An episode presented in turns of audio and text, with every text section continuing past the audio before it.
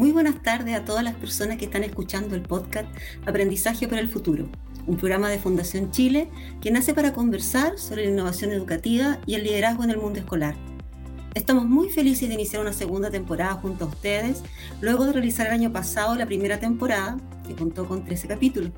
Esperamos que este año también podamos compartir entretenidas e interesantes conversaciones junto a docentes, líderes educativos, investigadores y representantes de organizaciones que estén implementando iniciativas para contribuir al logro de una educación integral, inclusiva y de calidad en todas las escuelas y liceos del país. Este es el primer capítulo de nuestra segunda temporada de podcast que se transmite por múltiples plataformas. Nos puedes escuchar en Educar Chile, Spotify y Google Podcast. Y ahora que tenemos su atención, quisiera hacerles a todos una pregunta en relación a si ustedes conocen lo que ocurre el 8 de marzo. No me cabe duda que ya todos respondieron que se conmemora el Día Internacional de la Mujer. Y justamente ese es el tema que guiará nuestra conversación. Y dado que nuestra mirada está centrada en la educación escolar, queremos dialogar en torno a la importancia de incluir y transversalizar el enfoque de género en la educación y el rol que pueden tener los equipos docentes y directivos en aquello. Para conversar acerca de este tema, nos acompaña Jessica González, directora del Centro de Liderazgo de Comunidad Mujer. Cabe señalar que Comunidad Mujer es una organización de la sociedad civil experta en temáticas de género, transversal e independiente. Promueve los derechos de las mujeres y aporta la generación y discusión de políticas públicas y corporativas para una mayor equidad entre hombres y mujeres. Muy bienvenida, Jessica. Hola, Andrea. Muchas gracias por la invitación a esta conversación. Eh, agradecer el espacio y quedamos aquí atentas a, a las preguntas. Muchas gracias por acompañarnos. Y, bueno, y para poder entonces conocernos mejor y que nuestra audiencia pueda también conocer el quehacer de Comunidad Mujer, eh, te pido que nos puedas contar sobre sus focos, principales características, las dinámicas que ustedes promueven. Como tú nos señalabas recién, somos una organización de la sociedad civil que ya tiene 20 años de existencia.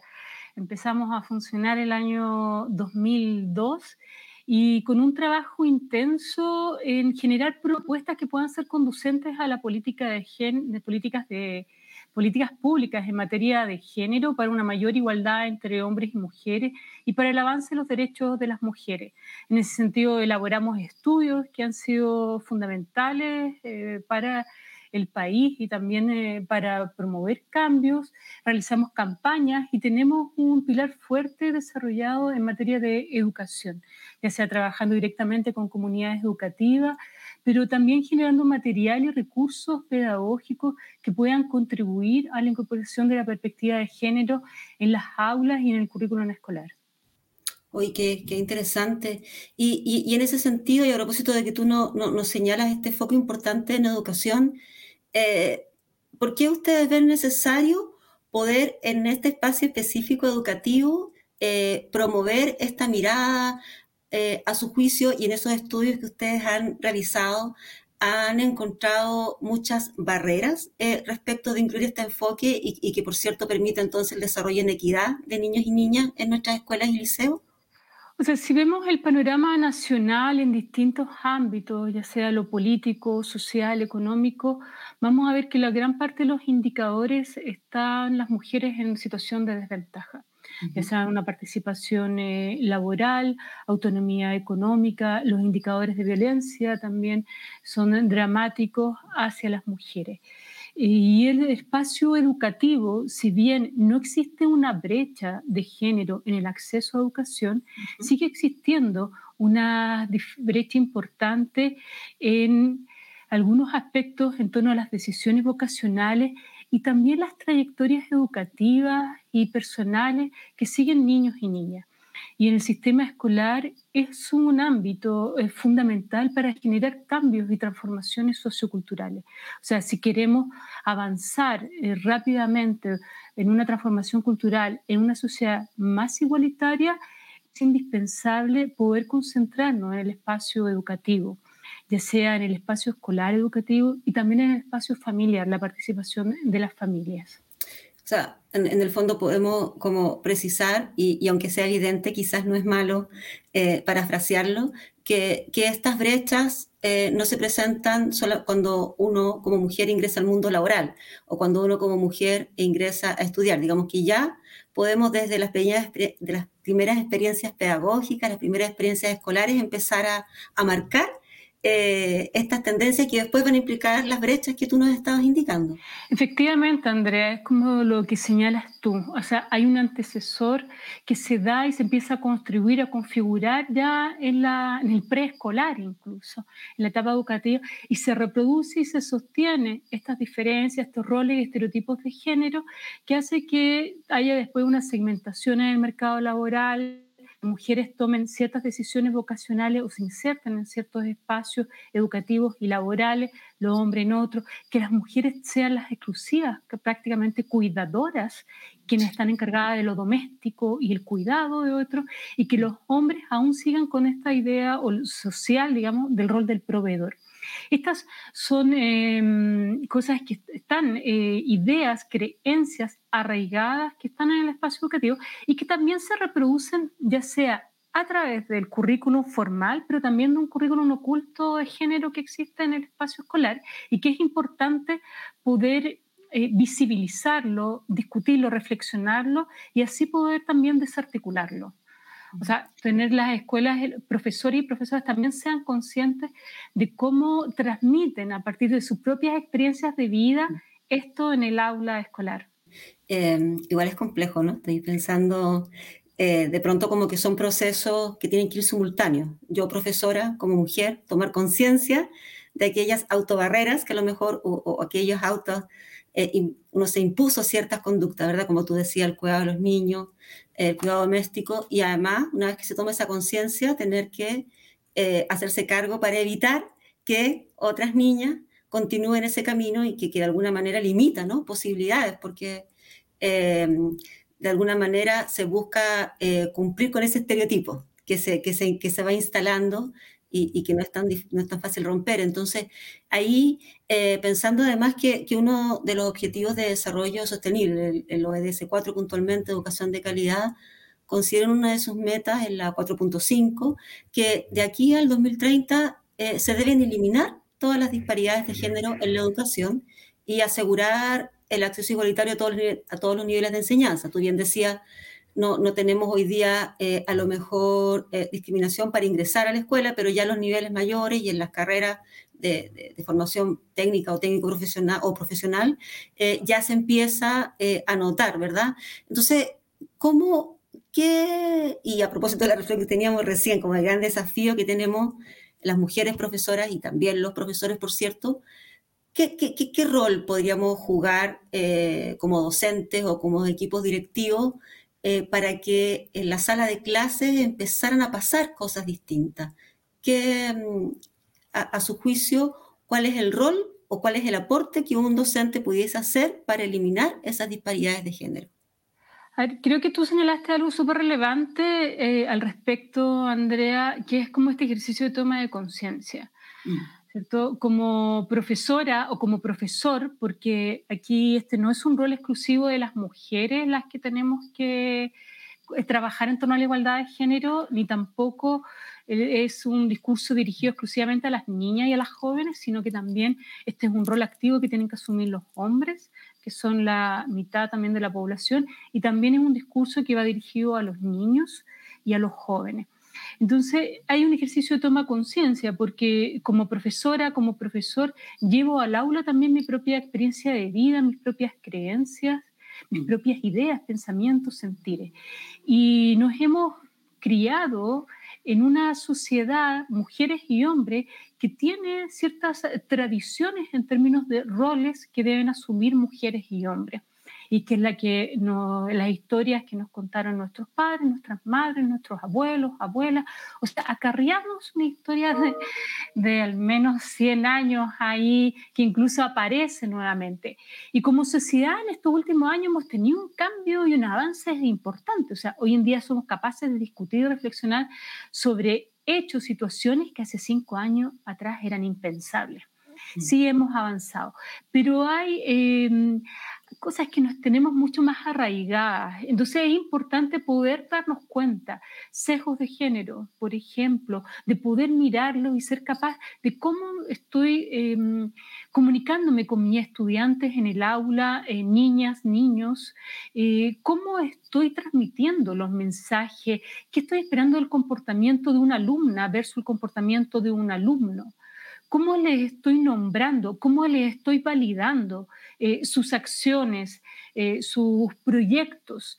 ¿Qué pasa cuando a, las niñas se, les fomenta principalmente la quietud versus el movimiento de los hombres o la inteligencia a ellos versus la estética y la belleza a ellas? O sea, de ellos se espera en general como desafíos mayores en lo intelectual o se da por hecho de que son inteligentes y tienen competencia, versus que en las mujeres también aún suele ocurrir de que tienen que estar demostrando eh, esas capacidades. O sea, hay un permanente demostrar de las mujeres. Y así vamos a empezar a ver un sinfín de cosas que están eh, en el día a día, en el cotidiano, pero que también están en los currículos formales. O sea, ¿qué pasa? Que las mujeres están invisibilizadas de la historia, cómo somos capaces de leer a más mujeres en las novelas o no recomendemos, no sigamos recomendando sacar del currículum a veces literatura o mm, ciertos eh, escritos que son altamente sexistas o discriminatorios e incluso llevan y argumentan, justifican la violencia hacia las mujeres. Entonces, ahí hay harto por hacer en ese sentido y teniendo las herramientas podemos ser capaces de mirar, de observarlo y de transformar esas acciones. Eh, para tener eh, una mejor calidad de la educación finalmente. Oye, muy, muy interesante lo que nos comentas y, a mí me pasa que, que, inmediatamente me voy a lo pragmático, me imagino así como, como en lo concreto y claro, no es que uno le dé una guía a una profesora o a un profesor respecto de lo que debe o no debe hacer en el aula para generar sesgo de género, más bien la invitación, y tú lo planteas muy bien, es, es a poder reflexionar y generar ese momento de, del darse cuenta y de poder eh, mirar con calma, ¿verdad? Y revisar aquellas cosas que durante mucho tiempo nos han parecido que son así, porque así las conocimos y, como nadie las ha cuestionado, digamos, se sostienen.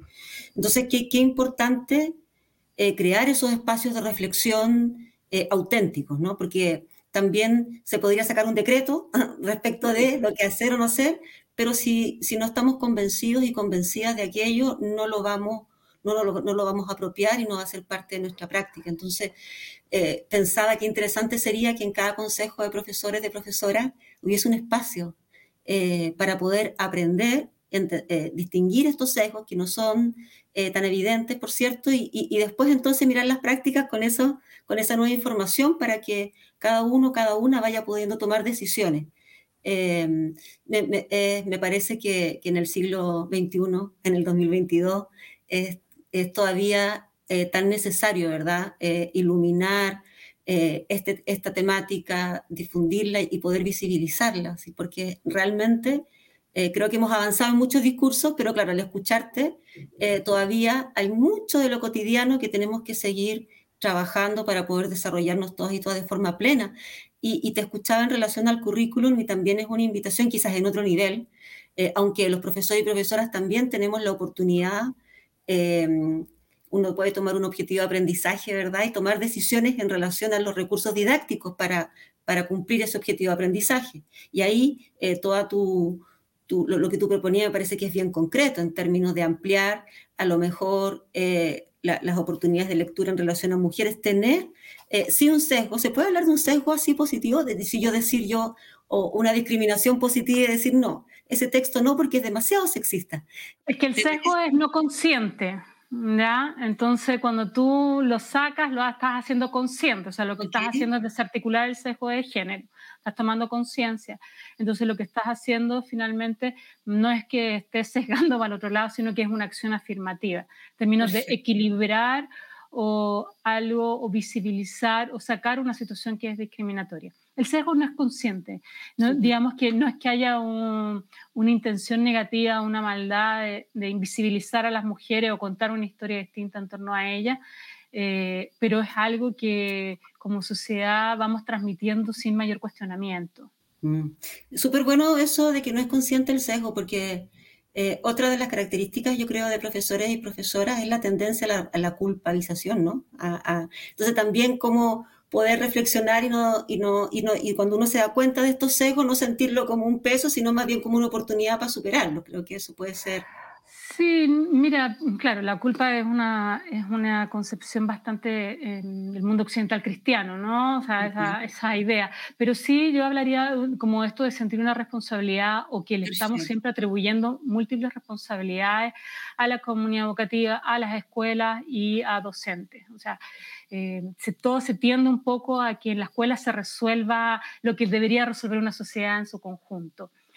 Eh, la idea no es agobiar tampoco a las profesoras y a los profesores. Yo creo que existe una gran motivación e interés por parte de las escuelas y docentes de, de aprender, de poder reflexionar y de construir un poco estas ideas, estos principios arraigados y cómo pueden resolverlo. Pero necesitan acompañamiento, mm. necesitan eh, linternas que puedan alumbrar este camino de mejor modo, porque uno le puede decir, incorpore la perspectiva de género pero ¿qué es eso en la práctica? No siempre se va a eh, tener claridad de cómo se hace, cómo se puede hacer y qué tan efectivo.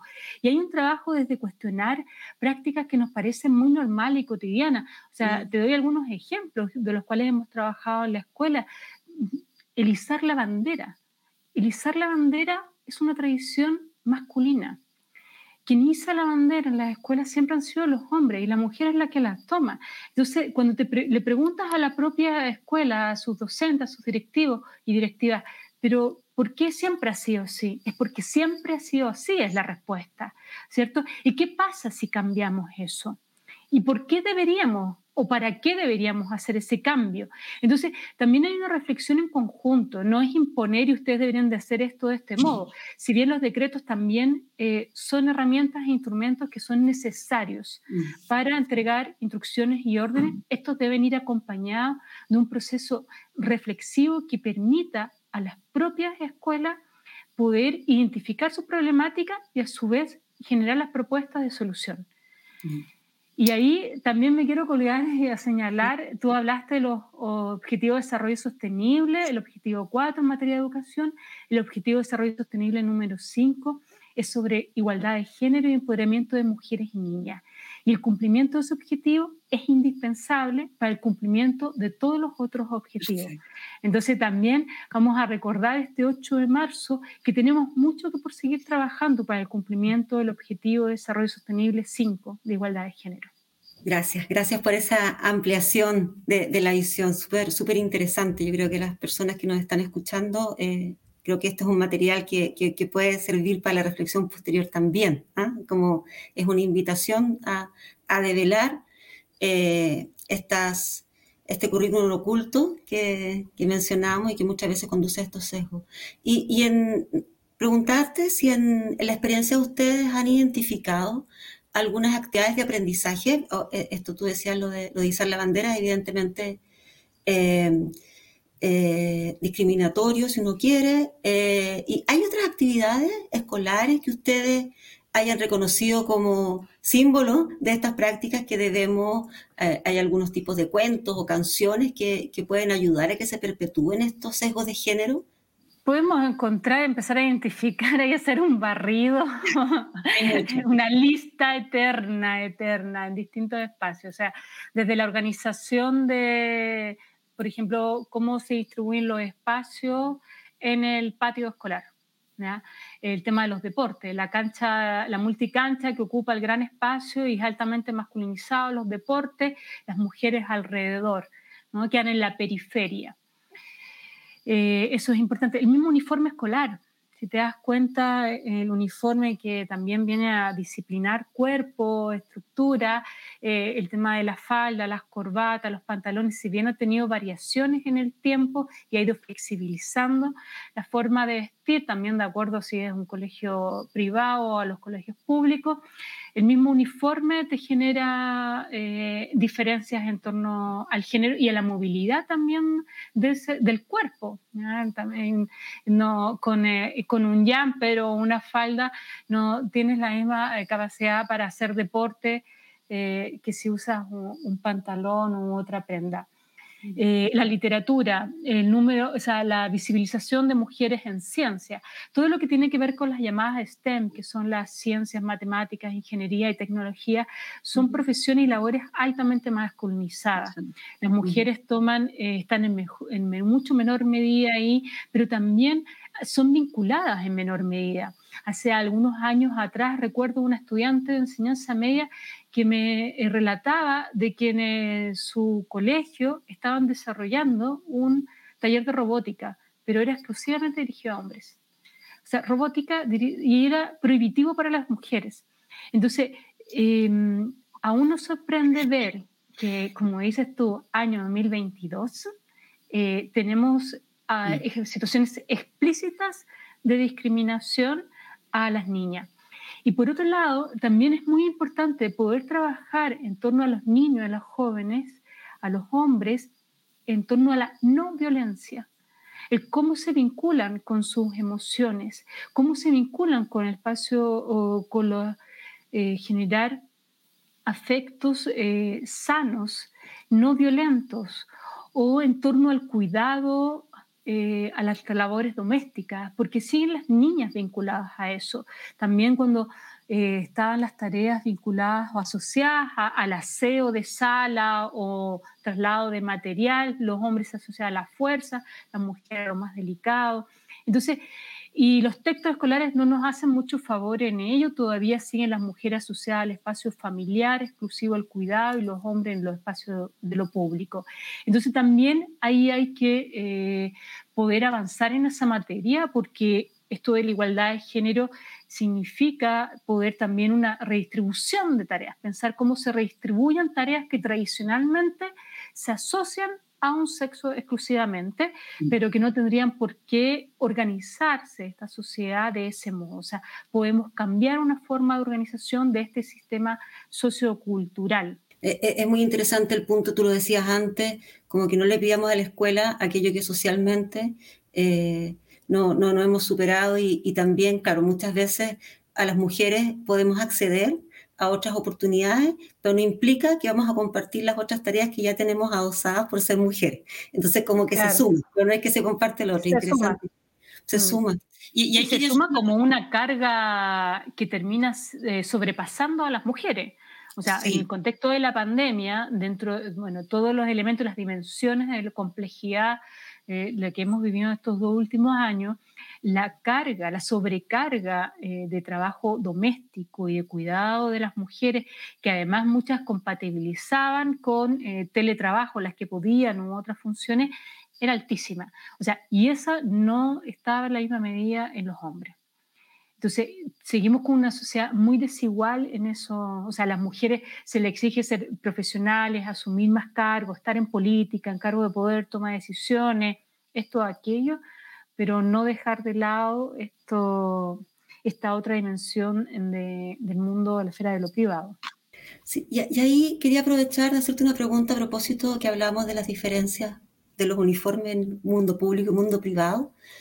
Que quería preguntarte si los estudios que ustedes han desarrollado han visto alguna diferencia en términos de sector económico y mayor agudización de, de, esta problemática. Eh, es decir, si hay una relación entre que es un sector socialmente más deprivado, presenta más eh, discriminación eh, hacia el desarrollo de las mujeres o se da de igual manera en los diferentes mundos. O sea, hay una brecha de género que, o sea, el promedio te, da cuenta de, de una diferencia importante ahí eh, que no está a favor de las mujeres. Pero si nosotras ponemos una lupa en esto, efectivamente no podemos dejar de lado esta interseccionalidad que se llama, que es como mirar el cruce de otras condiciones que afectan. O sea, hay, hay una diversidad de mujeres, una diversidad de niñas que también tenemos que tener presente. La mujer no es un ser único y universal. Eh, claramente que en un sistema educativo, social como el de nuestro país, existen grandes desigualdades que están a la base. Eh, los quintiles con mayores ingresos, las mujeres tienen mayor nivel de educación y mayor nivel de inserción laboral, versus los quintiles eh, con menos ingresos, donde los años de educación de las mujeres también van a ser menor y se insertan en menor medida en el ámbito del mercado laboral. Entonces, eh, hay eh, claramente situaciones que hay que, que hay que revisar y que desfavorecen también en las mujeres pertenecientes a pueblos originarios y las que no, en los territorios, la diversidad territorial. No es lo mismo estar en una gran ciudad, como puede ser Santiago, Concepción, Valparaíso, a estar en ciudades más pequeñas o en zonas rurales. O sea, hay diferencias importantes que tenemos que considerar. Eh, mujeres en situación de, migración, hay que, hay que, no hay que perder de vista esas diferencias y la diversidad de las mujeres para poder desarrollar e implementar intervenciones que sean pertinentes y políticas públicas que sean mucho más pertinentes. Sí, muy, interesante esta idea que no, no, tenemos una solución tipo o estándar, sino que eh, eh, nuevamente la reflexión, el entender contexto y en ese contexto cómo se dan estas prácticas discriminatorias para poder desde ahí hacer el trabajo eh, y, que le haga sentido a, quienes estén en esa dinámica. Muy, realmente tenemos un, gran desafío y, quisiera hacerte una última pregunta y quizás para poder eh, dimensionar la importancia de, esta, de esta temática, más allá de que las mujeres eh, nos desarrollemos de manera plena, ¿verdad? Que, sin duda es muy importante, pero además este enfoque de género puede contribuir a un desarrollo más sostenible eh, en general. Es decir, un enfoque de género trabajado en la educación transversalmente puede apropiar eh, condiciones para un desarrollo sostenible como comunidad completa. O sea, no es solamente que las mujeres nos vamos a beneficiar, ¿no? sino que la comunidad eh, se beneficia. Sí, eh, está totalmente en lo cierto la reflexión que, nos hace. O sea, es una sociedad en su conjunto la que se ve beneficiada, una sociedad en su conjunto que tiene la posibilidad de ser mucho más feliz y también hombres que se pueden dar la oportunidad también de ser eh, parte y generan, hay una resistencia que se da, bueno, no exclusivamente por parte de hombres, sino que también por parte de mujeres, cuando te cuestionas algo, un orden que siempre te dijeron que era de una manera determinada.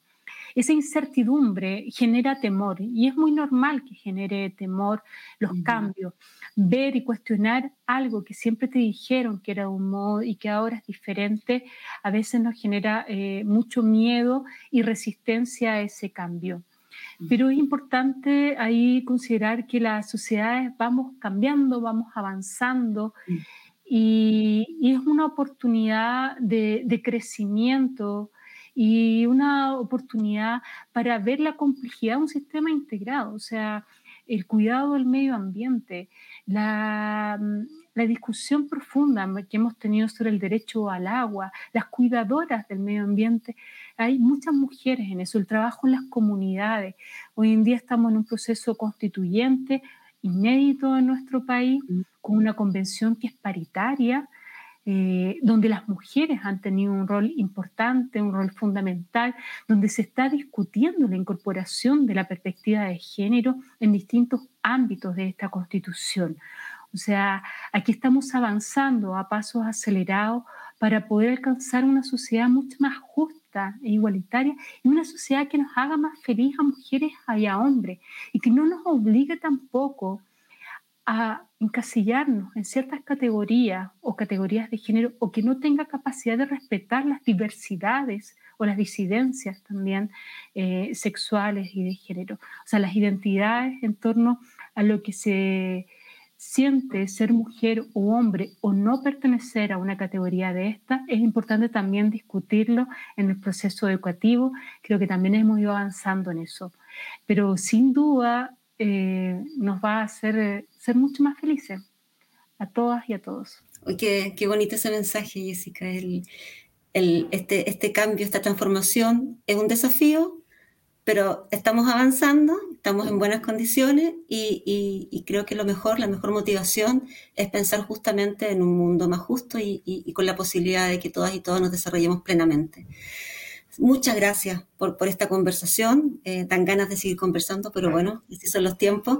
Te agradezco de verdad, Jessica, y, a nuestra audiencia. Eh, les comentamos que hemos llegado al final de este primer capítulo, de esta segunda temporada de podcast Aprendizaje para el Futuro. Estamos muy contentos de que nos puedan estar escuchando en este momento desde su casa, desde el metro, desde el celular, desde el computador. Y les queremos invitar ¿ah? a quienes nos escuchan eh, a que si quieren compartir una innovación educativa o proponernos un tema de conversación tan interesante como el que hemos abordado en este capítulo para este año, nos escriban a aprendizajefuturo.fch.cl.